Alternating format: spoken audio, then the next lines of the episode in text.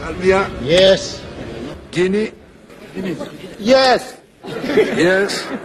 United Kingdom, Yes. yes. United Republic of Tanzania, yes. Adopted.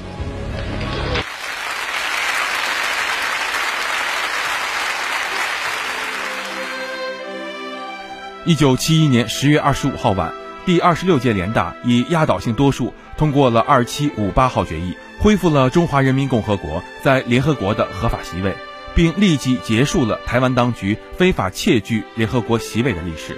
新中国恢复联合国合法席位，并非一帆风顺。我们中华人民共和国中央人民政府。中国是一九四五年成立的联合国的创始会员国和联合国安全理事会五个常任理事国之一。一九四九年十月一号，中华人民共和国成立，中央人民政府从那一刻起就是代表全中国人民的唯一合法政府，理所当然地享有中国在联合国的席位。但是由于美国的阻挠，中华人民共和国在联合国的席位一直被台湾国民党当局所占据。围绕中国在联合国的合法地位，中国政府进行了长期不懈的努力和斗争。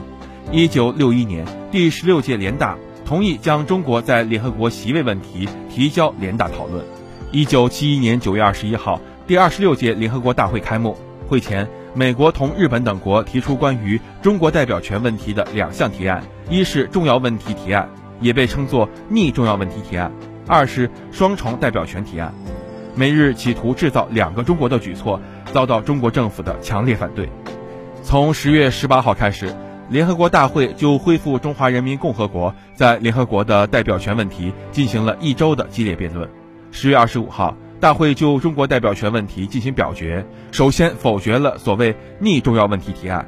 此后，大会对阿尔巴尼亚、阿尔及利亚等国家要求恢复中华人民共和国在联合国的一切合法权利和立即把台湾当局代表从联合国及其所属一切机构中驱逐出去的联合提案进行表决。Yes. Guinea, Yes. yes. United Kingdom, Yes. yes. United Republic of Tanzania, yes. Adopted. 七十六票赞成，三十五票反对，十七票弃权。当电子计票牌再度亮出表决结果时，大厅里再次爆发出热烈的欢呼声和雷鸣般的掌声。二七五八号决议通过。十月二十六号，时任联合国秘书长吴丹发来电报，邀请中国政府派团出席联大。二十九号，中国政府宣布参会。叶志雄仍能清晰地回想起五十年前他作为新华社记者，随中国代表团首次出席联合国大会的一幕幕。中国是一九七一年十月二十五号，二十六届联大通过决议，恢复我们的合法席位的。二十六号，联合国秘书长吴丹就通知中国，你们恢复席位了。当时毛主席是一锤定音，马上去。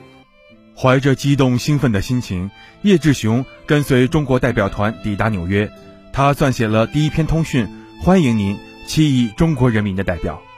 一九七一年十一月十五号，中华人民共和国代表团首次出席联合国大会，热烈的气氛弥漫了整个会场。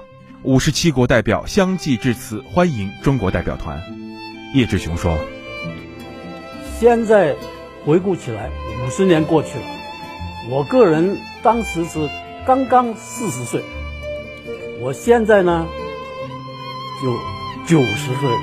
要问我最深刻是什么？我觉得就是世界各国对中国重返联合国的热烈欢迎。五十载人间正道，五十载风雨兼程，五十载坚守初心。